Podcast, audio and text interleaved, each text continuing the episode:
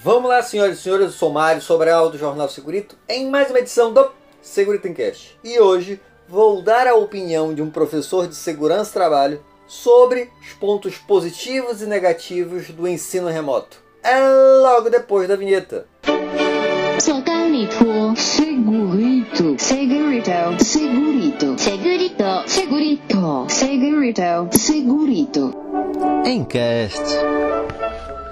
Nesse período de pandemia, acabei dando muita aula de forma virtual. Técnico de segurança trabalho, para os engenheiros de segurança trabalho na especialização, cursos livres que eu fiz, palestras, lives, cursos de curta duração, curso de longa duração. Então, tive várias experiências nesse período. E aí eu tentei juntar aqui alguma coisa relacionada aos pontos positivos e negativos desta modalidade de ensino na visão de um professor da área de segurança trabalho. Como pontos positivos? Primeira coisa é o número de participantes. Eu dei aula para 5 pessoas, 3 pessoas, 2 pessoas, mas dei aula para 80 a 100 pessoas sem problema nenhum. Essa facilidade de alcance das pessoas é um grande ponto positivo. O outro ponto positivo é a disponibilidade de horário para o instrutor também. Em alguns momentos eu não tinha disponibilidade de realizar o treinamento no horário solicitado, eu gravava, deixava lá numa plataforma e posteriormente esse aluno poderia assistir. Então era cômodo para mim e para o aluno. E outro ponto que eu achei também bastante interessante, não há uma limitação geográfica. Eu dei várias palestras por todo o Brasil, sem nenhum problema, sem nenhuma dificuldade. Então há, lógico, vários pontos positivos. Mas há também pontos negativos. Primeiro ponto que eu percebi, principalmente com os meus alunos, é que nem todos os participantes possuem a estrutura mínima necessária para o acesso. Então eu via muito alunos dizendo, professor, está caindo o tempo todo, eu não estou lhe escutando direito. Então a internet ainda não é uma coisa uniforme para todo mundo e isso é uma limitação imensa. Uma outra limitação grande é a questão da necessidade de disciplina deste aluno. Então, na hora que o aluno vai para uma sala de aula presencial, ele sabe que tal horário vai ter a aula e ele tem uma certa obrigação de estar lá neste horário. Quando eu deixo um vídeo gravado para que ele possa assistir tal horário e depois fazer uma atividade, vai depender muito da disciplina deste aluno em, em, em seguir essa orientação. E aconteceu várias vezes os alunos eu tive que ter que insistir para que assistissem, lembrar e tudo mais. Então, essa é uma limitação também. Eu sei que vai depender de aluno para aluno, mas é uma limitação que eu percebi. E eu acho que o principal problema como professor, e quem é professor sabe que isso é uma grande limitação, é perder parcialmente ou totalmente o contato visual com esse aluno.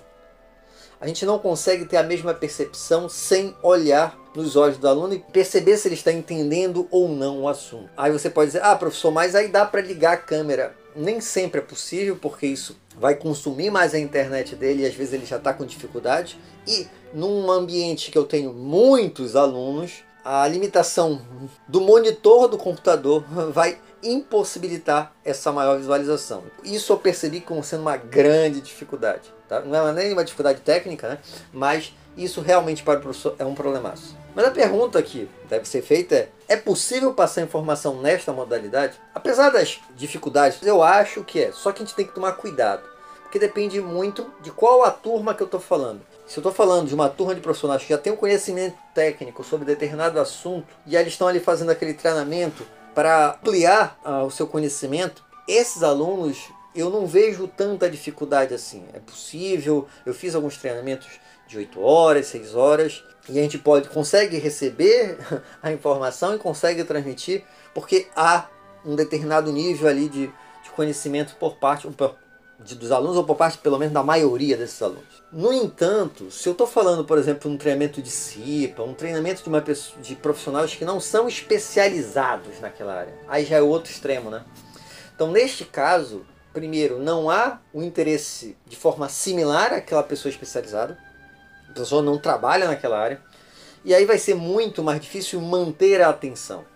Então, enquanto num treinamento especializado é possível você fazer um treinamento de 8 horas, por exemplo, sem problema nenhum.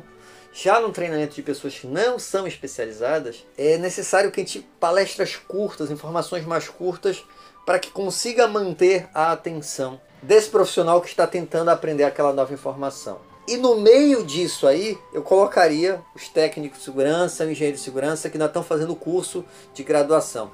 Porque eles nem são os profissionais já especializados e nem são leigos no assunto.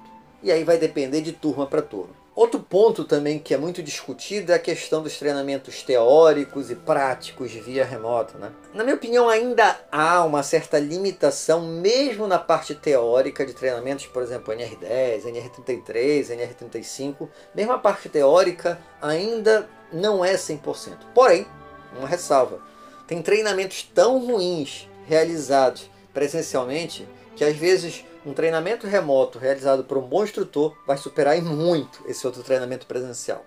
Agora, lógico, em relação à parte prática, ainda não é possível, ainda não é uma realidade. Eu acredito que a médio e longo prazo, com tecnologia de realidade virtual avançando, será possível com plena qualidade, mas hoje ainda não é uma coisa tão boa assim.